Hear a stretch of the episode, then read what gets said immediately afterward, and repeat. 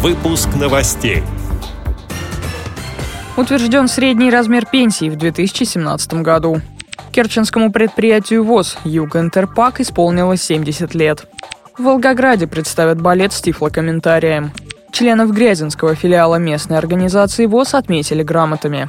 Далее об этом подробнее в студии Дарьи Ефремова. Здравствуйте.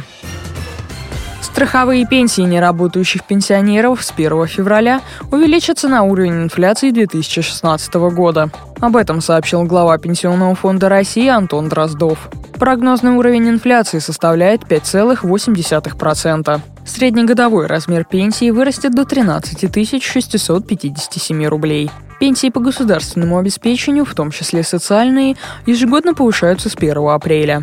В 2017 году повышение составит 2,6% и коснется как неработающих, так и работающих пенсионеров. Средняя социальная пенсия составит 8803 рубля.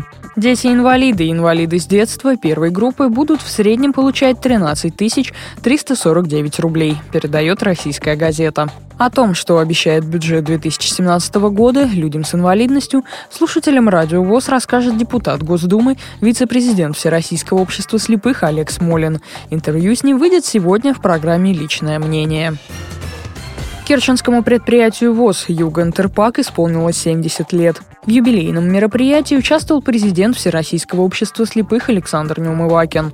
Коллектив предприятия поздравили председатель Комитета по труду, социальной защите, здравоохранению и делам ветеранов Государственного совета Республики Крым Александр Шувалов и помощник главы республики по делам инвалидов Станислав Брезецкий. Лучших работников наградили благодарностями регионального министра труда и социальной защиты. История первого в Крыму предприятия для незрячих началась в декабре 1946 года, когда по решению Президиума ВОЗ была создана Керченская артель. Ее первыми работниками стали инвалиды, потерявшие зрение на войне.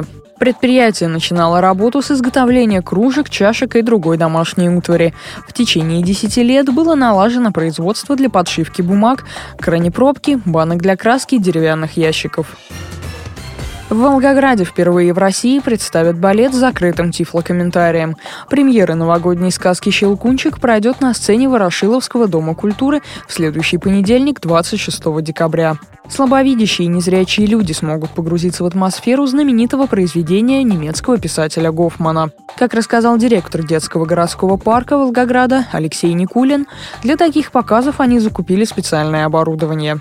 Идея сделать балет «Щелкунчик» именно с тифлокомментированием возникла два года назад.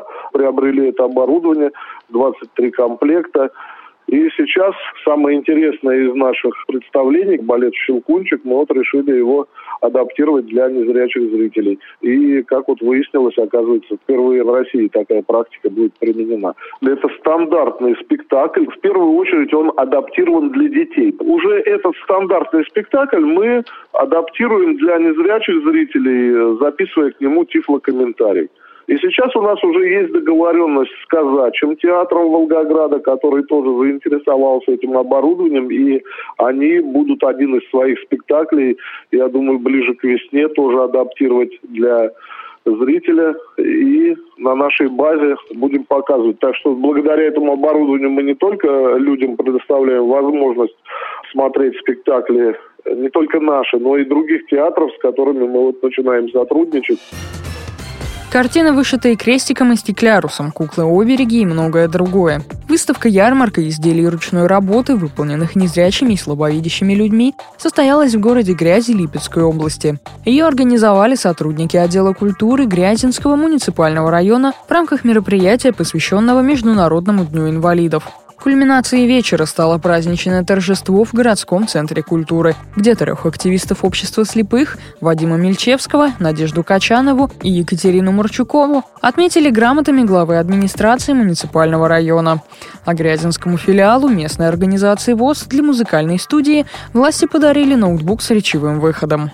С этими и другими новостями вы можете познакомиться на сайте Радио ВОЗ. Мы будем рады рассказать о событиях в вашем регионе. Пишите нам по адресу новости собака ру. Всего доброго и до встречи.